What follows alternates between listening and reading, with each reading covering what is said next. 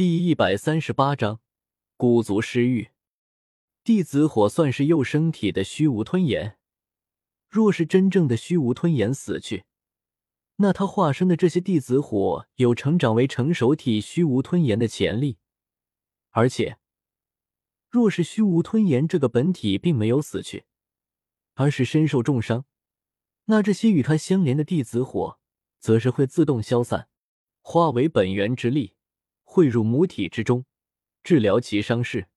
所以在看到这诸多紫火不同寻常的一幕，古河可不想到了自己口中的肉失去。当然，虽然古河行动算得上果断，但无数紫火分散开来，他也只是将他定住的黑岩，还有一些靠近核心区域的黑岩包裹。至于其他的黑岩，则砰的一声消散于空中。古河飞到黑岩的核心区域。控制着吞噬之炎，将这些剩下的地子火包裹吞入体内。不过，在扫描了一番吞噬之炎包裹的紫火之后，古河不由露出一个无奈的笑意。里面并没有两族的古玉，那些消散的紫火也没有出现古玉，也就是说，他并没有阻止虚无吞炎带走古玉。该死！古河恼怒的举手对着身前狠狠一拍，轰！一道庞大的能量潮汐凭空出现，浩瀚的力量让整个空间的虚空都微微颤抖。谁敢相信这是一位半帝随手之下的力量？走！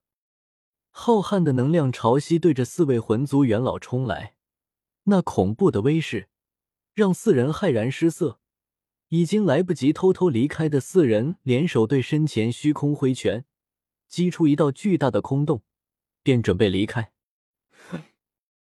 哪里走？古河才想起还有四位魂族的人在，不由将森冷的看了过来。在他的目光下，那破开的空间突然无数符文闪烁，几乎眨眼间便将整个空洞封锁起来。该死，出不去！第一位被挡住的魂族元老大叫道，目光焦急而绝望。失去死寂之门，现在又直面半地强者。不要说他们这些没多少行动能力的活死人，哪怕巅峰时期的四位八星斗圣也会感到绝望。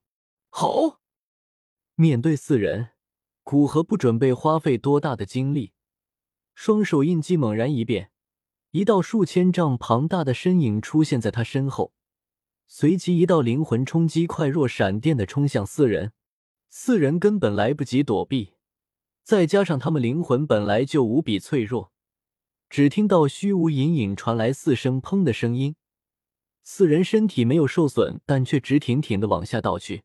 古河飞到四人身前，将四人身体收起，接着走向下方，距离雷界数万里外的一处虚空之中，一道黑岩突然浮现，随即一道身穿黑衣的身影出现在虚空之中。咳咳，人影刚一出现，便剧烈的咳嗽起来。一道道燃烧着黑炎的黑血从其捂着嘴巴的手掌缝隙流出，看来我的旅程也将要结束了。人影抬起头来，正是从古河手里艰难逃离的虚无吞炎。此时他脸色极为苍白，身上虽然没有什么伤势，但整个人身体便犹如即将破碎的陶器一般，似乎下一刻便会崩解开来。先是自爆。接着被古河的黄泉天怒毁掉近半的地子火，最后还被古河收走绝大部分剩下的紫火。他现在体内的本源力量不及他巅峰时期的十分之一，灵魂也受创严重。以他现在的状态，能维持意识便已经是奇迹。他能感觉到，他的意识已经开始模糊了。他要趁着他意识还在之时，将古玉送到魂族。等到他意识消散之时。便会陷入沉睡，也许需要沉睡数千年才会恢复意识，而要想恢复本源力量，恐怕需要上万年。古界原先风景如画的环境出现几道巨大的裂缝，许多地方的空间也是动荡不休。作为古族最强者，古元此时正以身作则修复古界空间，不过他的脸色并不好看。究其原因，还在于不久前魂天帝带着魂族大军突然出现在古界，而很快宗祠的青阳长老便爆出叛逃的消息。就在他想亲自出手将这个叛逃拍死之时，魂天帝挡住了他。随着他们战斗起来，古族大军和魂族大军也碰撞起来。这一世，魂族这边虽然没有虚无吞炎，但古族这一方也没有严禁和雷莹。两族的高层战力与原时间线差不多，都在相互缠斗。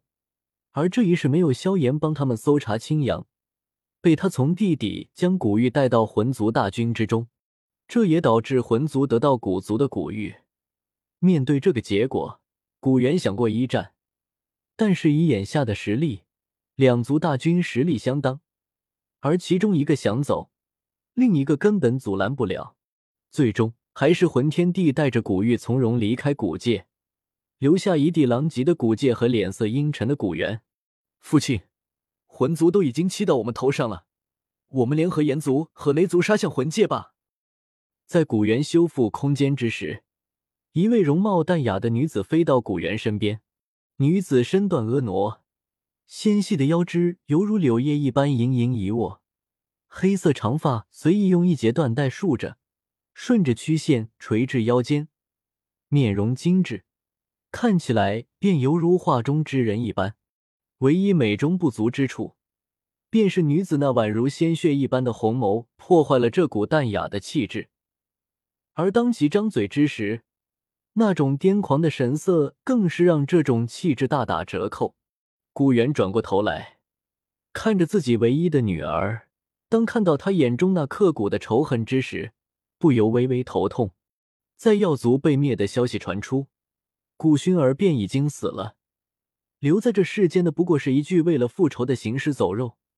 但他仅存的理智告诉他，以他的力量，不要说给萧炎哥哥报仇，连破开魂界都做不到。所以他人的几乎要冲破他胸膛的炽烈仇恨。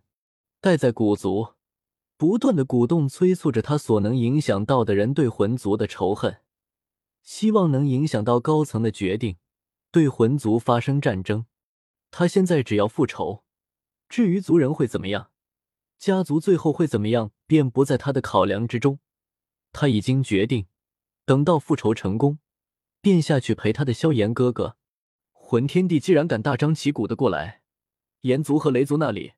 他一定有所安排，而且在不久前的战斗中，虚无吞炎一直都没有出现，应该就是被他哪怕去炎雷两族那里，现在他们两族恐怕是凶多吉少。